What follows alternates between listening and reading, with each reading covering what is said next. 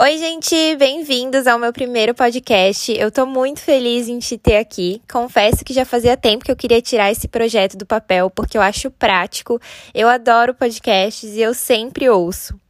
Para quem não me conhece, o meu Instagram é Queroli Carvalho e a minha missão é transformar e potencializar a vida de mulheres para que elas vivam a sua melhor versão, despertem o melhor delas através do autoconhecimento. Então, hoje eu vim conversar com vocês um pouquinho sobre o que é o perfil comportamental e como ele pode te ajudar a se conhecer e a despertar essa melhor versão tua. Por acaso, alguma vez tu já teve dificuldade em lidar com a tua própria personalidade? Ou alguma vez tu já teve dificuldade em lidar com uma personalidade diferente da tua? Como seria para ti se tu realmente se conhecesse, se tu desenvolvesse teus potenciais que tu nunca explorou, se tu descobrisse a melhor forma de lidar com teu cônjuge, com os teus pais, com os teus filhos, se tu entendesse quais são os teus motivadores e compreendesse qual é o motivador certo para cada pessoa gerar alta performance, se tu pudesse desenvolver a tua liderança e conseguisse comunicar com cada membro da tua equipe ou da tua família de uma forma melhor. Muitas vezes a gente já ouviu aquela velha frase que diz que a gente deve tratar o outro como ele gostaria de ser tratado. Mas não, gente, o certo é a gente tratar o outro como ele precisa ser tratado. Por quê? Porque cada pessoa é diferente, cada pessoa é única. E muitas vezes o jeito que eu gosto de ser tratada não é o jeito que tu gosta de ser tratada. Então, como que a gente entende as pessoas, né? Conhecendo sobre perfis comportamentais. Então, a análise de perfil comportamental é um relatório com mais de 40 páginas desenvolvido para analisar a tua personalidade com base em três teorias. A teoria DISC, que ela vai medir o teu nível de influência, estabilidade, dominância e conformidade, que isso vai falar muito sobre a tua personalidade. Esse relatório ele também faz uma análise 360 que vai dizer como que é o teu perfil natural, como é a tua personalidade no teu DNA. Então, isso tu vai ser assim e nunca vai mudar. Também mostra o teu adaptado, o como tu pode estar se adaptando no meio, às vezes por causa do teu trabalho ou às vezes por causa de um ciclo social. Tu também tem a oportunidade de convidar pessoas do teu ciclo social, do teu trabalho ou familiares para responderem esse relatório sobre a tua personalidade. Então, nessa análise 360, tu tem a oportunidade de ver como que tu é percebido pelas pessoas, como que as pessoas acreditam que seja a tua personalidade, né? E como as pessoas gostariam que tu fosse. Então, tudo isso na análise 360, a gente vê como que é a tua personalidade, teu nível de dominância, influência estabilidade, conformidade no teu natural, o como tu vem se adaptando, o como as pessoas te veem e o como as pessoas gostariam que tu fosse.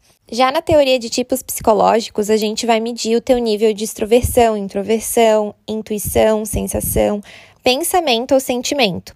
E já na teoria dos valores, a gente vai conhecer uh, como que funciona o teu valor teórico, econômico, estético, social, político, religioso.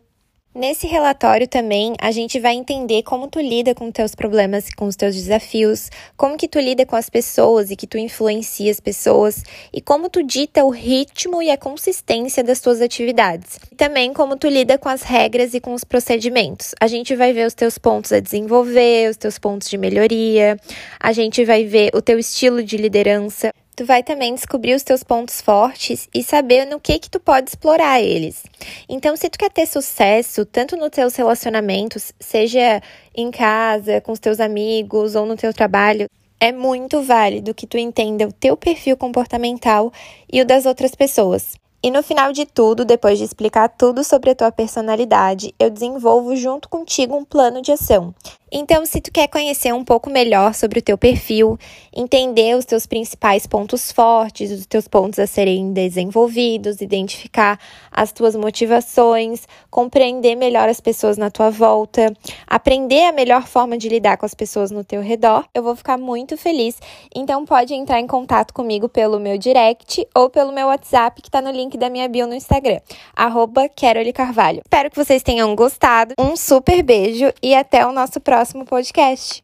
Oi, gente, bem-vindos a mais um podcast. O meu nome é Carole e o meu propósito é transformar e potencializar a vida de mulheres para que elas vivam a sua melhor versão e despertem o melhor delas através do autoconhecimento. E hoje eu trouxe um questionamento para a gente conversar, que é ter uma rotina com horários ou sem horários, né? Porque eu vejo muita gente falando em tabelas, em horários a cumprir, e eu fazia isso. E a gente, seres humanos, a gente fica é, falha também, a gente fica ansioso, acontecem imprevistos. E quando a gente não cumpre aqueles horários que a gente colocou, quando a gente não cumpre, uh, quando tudo não sai como a gente planejou, acaba que vem a frustração, vem a ansiedade. Então, saiba o que você tem para fazer. E quanto tempo cada atividade vai demorar? Divida essas tarefas durante os teus dias da semana. Então, isso vai, vai te ajudar a se sentir muito melhor e com a sensação de dever cumprido do que ficar estipulando horários um grande objetivo para aquela semana, por exemplo. Divide esse objetivo em mini objetivos. Por exemplo, se na sexta-feira tu vai viajar, tem uma grande viagem, por exemplo, na segunda, tu vê o roteiro. Na terça, tu separa as roupas. Na quarta, tu separa os itens que são do banheiro. Na quinta, tu separa os documentos. Assim acaba sendo mais funcional, né? Porque tu acaba pensando em tudo, dividindo esse grande objetivo em mini objetivos, né? E acaba é, não esquecendo, né, de alguma coisa ou não planejando algo que deveria ter planejado. Então não fique refém de horários, sabe? Porque isso desmotiva muito. É importante tu ter alguns horários que são horários chaves que a gente chama que é, por exemplo, o horário de acordar, o horário de dormir e alguns horários de descanso também é legal. É, se tu é trabalha home office, enfim, é interessante que tu coloque esses horários de descanso para não ficar é, trabalhando direto. Então, também horários para mexer no celular, né? Se tu precisa estar tá rendendo mais no trabalho, é interessante que o celular não fique perto de ti, que tu estipule horários, né, para mexer no telefone. Então, assim, gente, rotina com horários ou sem horários. Mais importante que horários é que você tenha um checklist das tarefas que tu tem para fazer no dia e encaixe essas tarefas entre os teus compromissos fixos, é, horários agendados. Então, vai estipulando é, o tempo que tu tem para cada atividade e vai encaixando dentro dos teus compromissos fixos. Faz esse checklist, coloca nos teus dias e não fica presa aos horários, porque isso pode te deixar frustrada, tá bom? Eu espero que vocês tenham gostado. Até o próximo podcast. Um super beijo e boa semana.